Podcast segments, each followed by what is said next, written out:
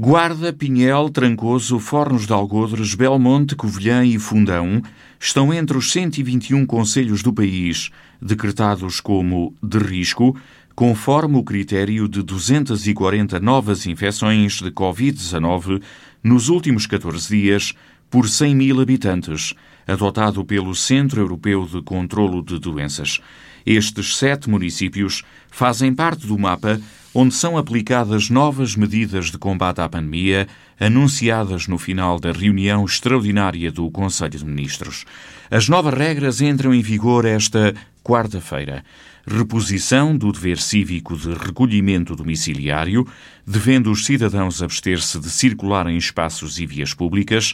As exceções são as deslocações para o trabalho, para a escola, por motivos de saúde do próprio ou de familiares, para cumprimento de dever de partilha de responsabilidades parentais, para atividade física, para entrega de bens essenciais a pessoas sem mobilidade e cumprimento de voluntariado social.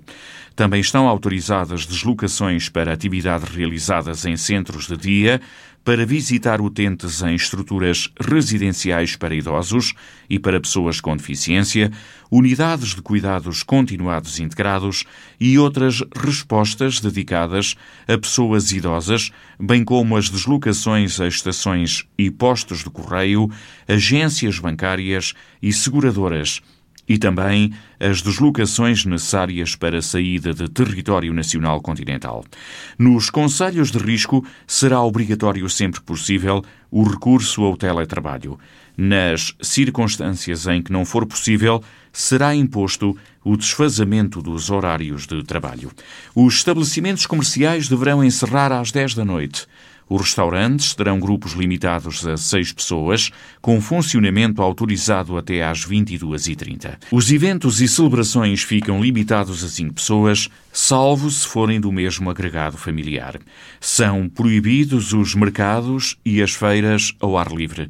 O número de conselhos de elevado risco depende da evolução da situação epidemiológica nos 14 dias anteriores. Assim, a lista de municípios é, por isso mesmo, variável e será revista de 15 em 15 dias.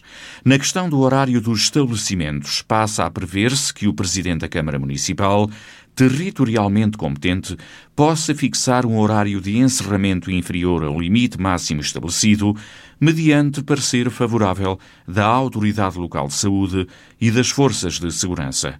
Para já, Carlos Chaves Monteiro espera que, ao fim de duas semanas, não seja necessário encolher ainda mais os horários. É preciso um equilíbrio entre os danos na economia e o combate à pandemia. Entendemos, de alguma forma, que esta é uma situação ainda intermédia, eh, de forma que estas medidas produzam algum efeito, de forma a evitar o estado de emergência, e pensamos que dentro do, de um critério de, de adequação e proporcionalidade, Sabemos que há danos, eh, há danos para a economia, com o encerramento mais precoce eh, do seu funcionamento, mas também percebemos que está em causa a saúde e é este equilíbrio que, no fundo, quem decide tem que manter sempre como base de lógica eh, da decisão. É que tem que haver uma adequação e uma proporcionalidade naquilo que são os efeitos negativos desta decisão que têm que se verificar eh, tem que haver uma verificação eh, no qual se eh, percebe que a vantagem desta decisão, com danos, é superior à gravidade que esta pandemia nos traz, desde logo, estas medidas serem adequadas, de alguma forma, a combater e a diminuir os casos, e se verificar essa diminuição, então temos a prova de que esta, esta a decisão do Governo, a restrição destas medidas sejam proporcionais e adequadas, isto é, que nos permita, nestas duas semanas, concluir que foram medidas capazes, suficientes, de evitar, de contrariar a evolução dos números que estamos agora a sofrer. O Presidente da Câmara da Guarda espera, por isso, que estas restrições sejam suficientes, a par de outras que a autarquia já tinha tomado? Nós também já tínhamos tomado algumas medidas, desde logo a, a redução dos horários de abertura dos estabelecimentos, também é o número de, na restauração, o número de, de utentes que poderão usar ao mesmo tempo o espaço da restauração, portanto as medidas são mais restritivas em relação àquelas que uh, existiam, uh, mas designadamente estas duas situações de um limite para o funcionamento uh, dos estabelecimentos e, e, a proibição das feiras. Nós tínhamos ainda assim, realizávamos a feira quinzenal, ela vai deixar de poder ser realizada, nos termos daquilo que foi a determinação do Governo. Para além dessas duas medidas, eh, nós também já tínhamos eh, estabelecido e estávamos a aplicar, portanto, todas aquelas regras que já estavam em exercício ao longo deste período de pandemia. O mercado municipal da Guarda, a praça, vai continuar aberta, mas as regras vão ser mais apertadas. Não podemos ter o número de pessoas, por exemplo, que atualmente era possível ter. Há uma diminuição uh, naquilo que é a fórmula por estabelecimento em determinada área física. Vai-nos obrigar aí a algum ajustamento daquilo que eram uh, as regras que estavam em vigor e aquelas que, uh, a adaptação àquilo que o Governo agora decide. Ainda assim, entendemos que, no que é possível, e acho que essa também é a intenção do Governo, quer dizer, o foco principal e único é, de facto, combater o aumento dos números que têm acontecido nas últimas duas semanas, restringir esse avanço, quando é possível, se não for, a saúde está primeiro, mas na medida do possível, podermos também ajudar a economia no que é possível.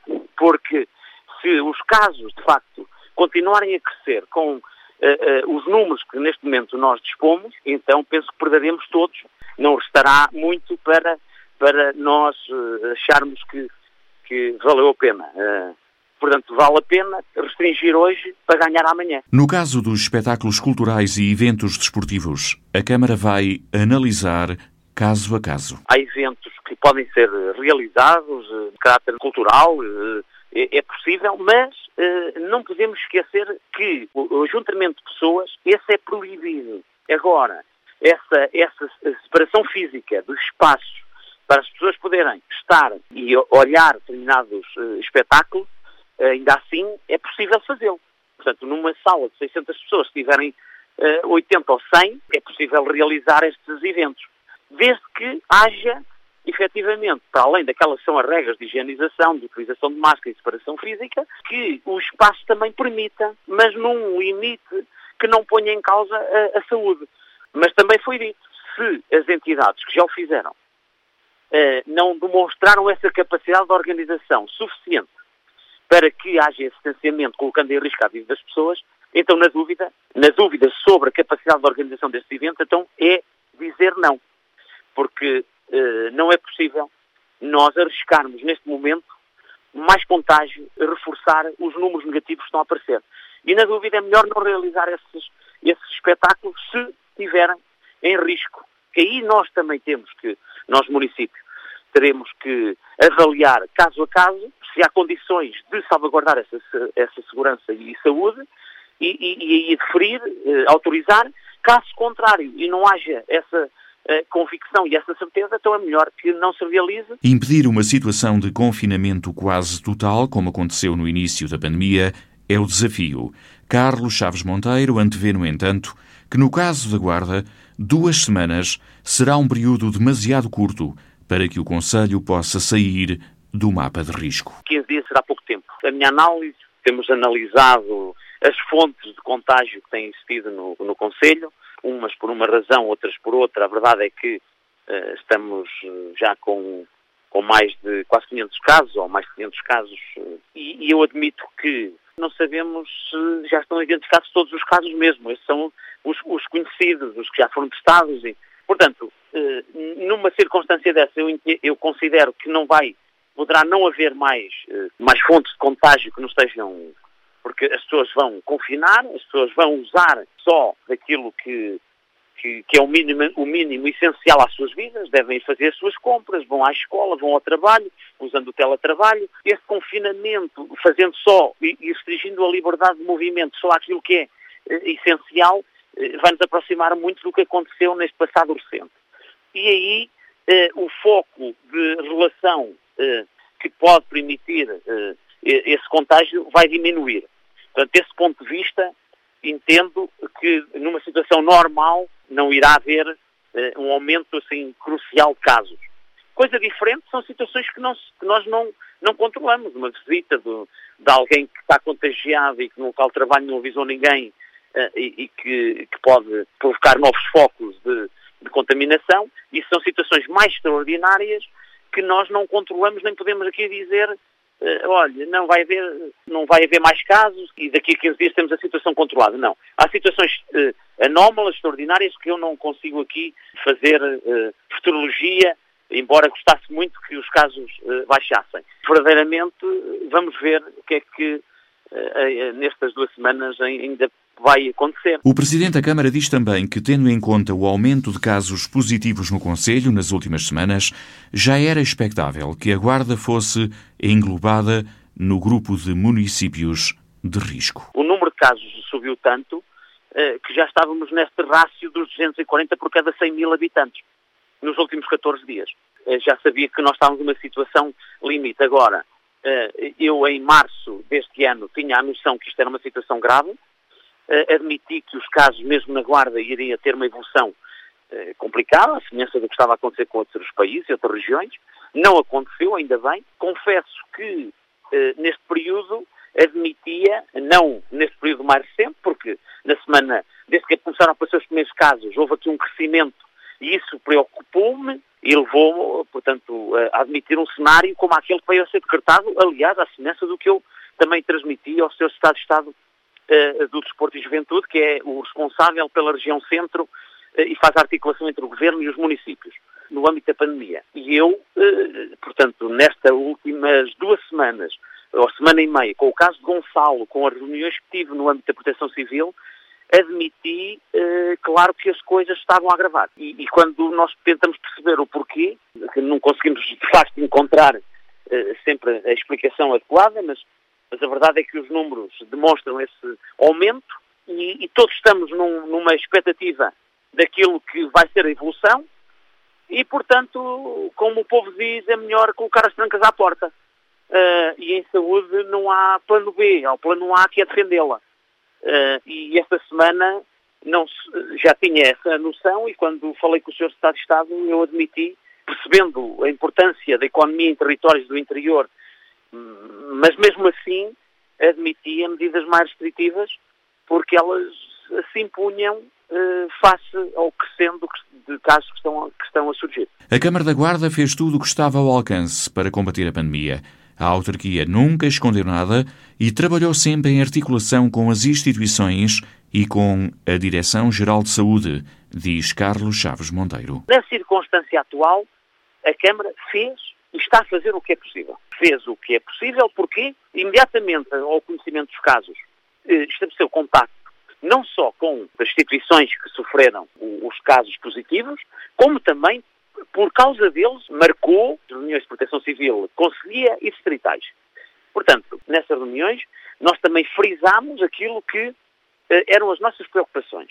Em cada uma delas, com os diversos entidades presentes, não foi acrescentado nem na realidade que cada um vive, nem naquilo que é o conhecimento que se tem, eh, eh, foi apresentada novas ou outras soluções para aquelas que nós estamos a, aplicar.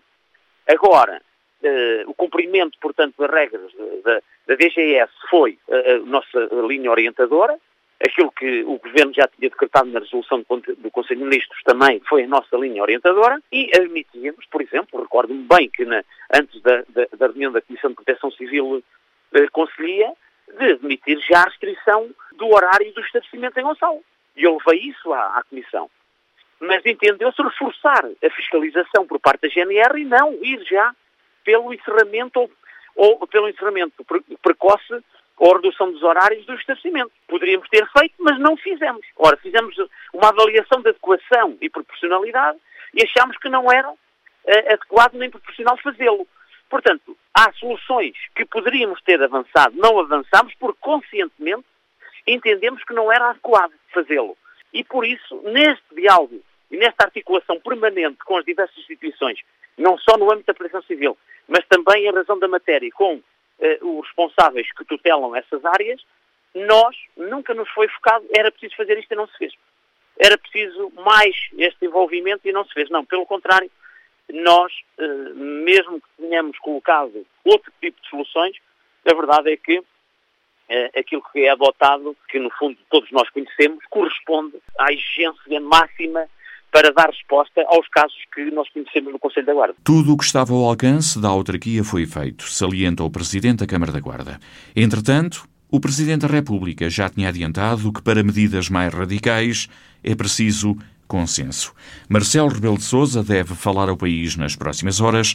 Pode decretar o estado de emergência se António Costa lhe manifestar a intenção de avançar com o recolher obrigatório nos municípios identificados como críticos. O governo passará assim a ter margem para tomar medidas mais restritivas caso seja necessário.